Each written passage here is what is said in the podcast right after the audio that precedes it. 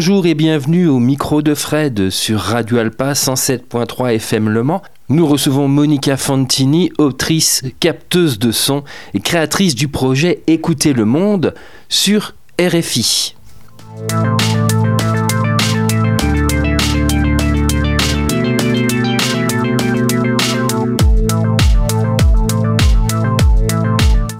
Écouter le monde est une émission sur RFI, une balade sonore euh, qui n'est pas qu'une émission mais une sorte de grande collaboration mondiale autour du son. Et pour parler, pour parler de la genèse de ce projet, euh, je reçois l'animatrice, la créatrice de cette émission, Monica Fantini. Euh, bonjour. Bonjour. Alors, comment est né ce projet Écouter le monde? Écouter les mondes était d'abord écouter Paris. J'ai commencé à m'intéresser à la ville où je vis et essayer de la raconter, justement, de la décrire, de l'évoquer à travers les sons de la vie quotidienne. Et ensuite, depuis dix ans, euh, j'ai travaillé à Radio France Internationale et tout naturellement, écouter Paris est devenu écouter les mondes, avec le même principe, les sons de la vie quotidienne, de l'espace public, pour raconter les mondes. Alors, votre euh, émission peut s'écouter bien entendu en podcast, mais aussi l'émission diffusée donc pendant ou juste après le, journal. Euh, est-ce que le son serait une information au même titre que l'image, par exemple, ou le, ou le discours journalistique? Bien sûr que oui. euh, les sons est une information, c'est aussi l'imaginaire, c'est aussi l'histoire. Euh, les sons racontent une époque. Et les sons nous permettent d'imaginer. Il suffit de penser aux sons disparus. Pensons au train à vapeur, par exemple, euh, ou même aux sons de voiture. Si on y pense, on comprend bien à quel point les sons racontent l'époque, et c'est aussi une information. Et alors aussi une culture, parce que les jeunes générations ne connaissent pas le bruit du, train à vapeur, le bruit d'un cinématographe. Euh, et il y a aussi une éducation à donner autour de ces sons les sons est culturel, bien évidemment. Il y a les sons disparus, donc d'une autre époque, que les jeunes ne connaissent pas aujourd'hui. Et il y a aussi les sons d'ailleurs, euh, d'autres pays. Pour un Parisien, il suffira de quelques secondes pour reconnaître son métro, par exemple. Euh, et je faisais l'exemple dans cette euh, conférence. la petite clochette doucereur des chaussures de Port-au-Prince est aussi un son très reconnaissable pour les habitants de Port-au-Prince. Bien évidemment, les sons ça nous environne, euh, raconte la manière qu'on a de vivre ensemble. Donc évidemment, c'est culturel. Alors, un, bruit de métro, le métro parisien et le métro de Moscou, est-ce que c'est les mêmes sons ou il y a quand même des petites particularités? Non, il y a des petites particularités, ne serait-ce que les matériaux avec lesquels ils ont été construits, ne serait-ce que les voix et les langues qu'on entend dans les transports publics du monde puisque vous focalisez plutôt vos émissions sur, euh, et vos sons sur la sphère publique, pas, pas sur la sphère privée? Absolument, absolument. Ce qui m'intéresse, c'est la rue. Ce qui m'intéresse, c'est tous les espaces que l'on partage, euh, ceux où on peut se balader, euh, des lieux de croisement, des lieux publics, cette, cette vie-là, de la communauté en fait. Mais vos sons sont montés. Est-ce que quand vous réalisez vos sons, vous cherchez le plausible, le rêve, ou tout simplement quelque chose de d'artistique pour que ce soit une sorte de vue d'ensemble sonore que vous enregistrez? Je pense que mon travail est vraiment à la croisée entre un travail journalistique, un travail de création sonore, et puis le travail d'un ingénieur du son. Euh, les émissions que je produis font entre deux minutes et trois minutes. Et à chaque fois, je me pose la question, qu'est-ce que je veux raconter et pourquoi? Ce que je veux raconter, c'est exactement ce que je viens d'évoquer il y a quelques secondes. Comment on vit ensemble? Euh, Comment on partage l'espace public?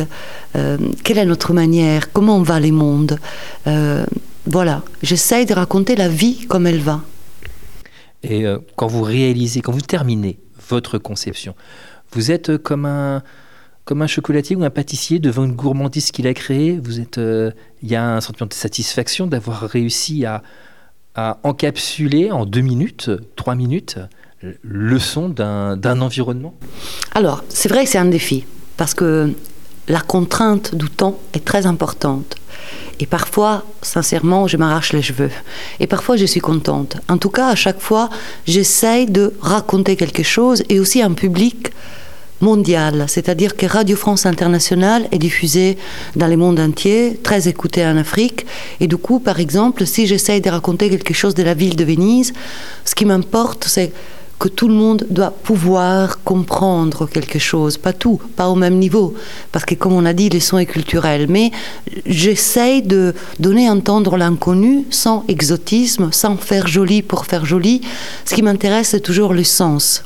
Donc même quand c'est monté, il y a le, l'envie du plausible en fait, l'envie que la personne arrive dans la ville et se dise tiens ce son là je l'ai je l'ai entendu. Ou alors je l'ai pas entendu mais ça fait partie de cette ville là. En tout cas il y a la volonté euh, qu'il y ait une narration. Ce n'est pas une manière anarchique d'imbriquer des sons les uns avec les autres pour faire une composition jolie. Il y a vraiment, et en ça c'est un travail un peu plus documentaire, anthropologique, même si je ne suis pas anthropologue, mais c'est une discipline qui me fascine et qui m'intéresse beaucoup, euh, c'est vraiment un travail de, de, raconter une histoire et qu'il y ait une narration. Ce n'est pas de l'abstraction pure. Pour moi, les sons sont des mots. Et donc, euh, c'est un langage. J'articule, j'essaye de faire des phrases, j'essaye de dire quelque chose. Alors en articulation par rapport au son, Steve Reich par exemple, euh, quand il réalise City Life, une œuvre musicale, utilise des sons de la ville pour composer son œuvre. la composition n'est pas uniquement composée de sons, mais il, intègre des klaxons et des bruits du métro euh, new-yorkais, je crois. Est-ce que vous, pensez qu'il y a une musicalité dans les sons?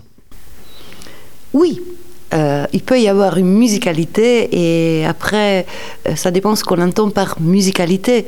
Même dans la musique, euh, il y a des musiques mélodieuses et d'autres dissonantes.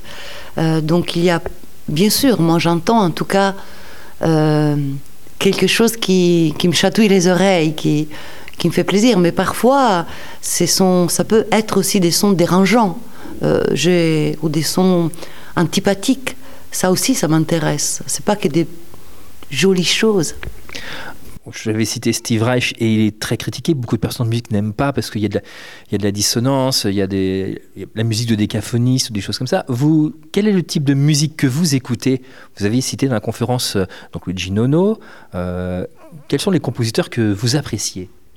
Bah, Il y en a plusieurs. Euh, j'apprécie toutes les musiques et j'essaie de m'ouvrir aussi à différentes musiques.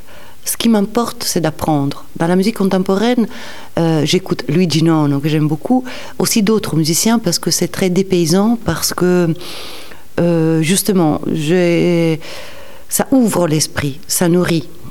Et et quand vous enregistrez dans la rue, il y a des fois de la musique, des musiciens de rue par exemple. Donc c'est quelque chose. on pense automatiquement, on imagine musicien de rue, on imagine Cuba, on imagine ces, ces, paysages-là. Euh, ça fait partie également du, du folklore sonore d'une zone. Absolument. Alors, pour dire vrai, j'essaye au maximum d'éviter d'enregistrer des musiciens. Parce que ça, ça, couvrirait le son de la ville? Parce que tout mon travail, c'est essayer euh, d'inviter les gens à tendre l'oreille à la vie quotidienne, alors que la musique, on l'écoute déjà et on est attiré par ça. Et je voudrais rendre grâce à tous les sons de la vie quotidienne. Mais ça m'arrive aussi d'enregistrer des musiciens de rue. J'ai même fait une série d'émissions euh, ou des portraits des villes qui, avec des sons, euh, des enregistrements de musique de rue. Alors, le, Dôme, au Mans, pour la biennale sonore, bénéficie d'une illustration visuelle euh, sur sa surface. Des vidéos qui, qui ont été conçues par un duo un duo d'artistes, le duo Rhizome, donc Martha qui elle réalise euh, un habillage visuel et Romain Aliment qui lui réalise un habillage sonore en, connexion entre les deux. Est-ce que pour vous, la vidéo, alors on sait que la danse est intimement liée au son hein, euh, par les mouvements et la chorégraphie, est-ce que pour vous le, son et le visuel, euh, il y a ou pas un rapport il peut y avoir, les deux peuvent exister, les sons peuvent très bien exister sans image, mais il n'y a pas pour moi de duel entre son et image. Une complémentarité? Elle peut avoir lieu, c'est possible. Alors cette, cette méthode, cet apprentissage pour, euh, pour tendre l'oreille, euh, c'est aussi écouter le silence, mais le silence de la mer, le silence de la montagne, le silence d'une ville, ou le silence à feuilleter un livre d'Italo Calvino, comme dans son livre C'est par une nuit d'hiver un voyageur. Euh, est-ce vraiment du silence? C'est difficile, je trouve, de définir ou de donner une seule définition au silence, parce qu'il y en a plusieurs. D'ailleurs, il faut déjà savoir d'abord si c'est un silence imposé. Euh, les silences peuvent être aussi une torture. Et puis ça peut être aussi une rencontre avec soi-même. Dans les silences, on convoque une mémoire, des souvenirs, ce qu'on veut. Euh, donc la possibilité d'une rencontre. Dans l'éloge de la folie, Erasme commence son livre ainsi Je suis plus meuble que proté. Le son est un élément protéiforme, qu'on trouve sous, toute forme, sous toute latitude. Est-ce que vous, Monica Fantini, vous avez des, des folies en perspective, en préparation? Je pense que écouter les mots, c'est que ça. C'est que des folies, des projets, des projets avec des autres, euh, tout le temps et des projets, j'en ai beaucoup. Là, je, viens, je vais réaliser une série autour euh, d'un thème qui m'intéresse énormément, sur la mémoire sonore, sur l'oubli. Euh, qu'est-ce qu'on n'oublie pas? Qu'est-ce qu'on connaît par cœur? C'est une manière de penser chacun de nous comme une archive vivante et j'ai envie de faire entendre, donner entendre ce que nous sommes, ce qu'on n'oublie pas, ce qu'on a en tête, ce qui reste là, ce qui reste. J'ai fait ce travail au Sénégal, à Ziguinchor, et bientôt il sera sur les ondes de RFI, et puis je continue euh, de travailler sur cette matière. Une autre chose qui est particulière et qui m'intéresse pour écouter les mondes, c'est que les disciplines s'y croisent. Et je peux travailler avec des anthropologues, des musiciens, des historiens, et chacun apporte une pierre, chacun apprend une autre manière de tendre l'oreille, justement. Merci euh, Monica Fantini. Écoutez Le Monde, émission euh, sur RFI toutes les semaines et en podcast. Vous pouvez trouver sur euh, donc le site de RFI. merci Monica Fantini. Merci à vous.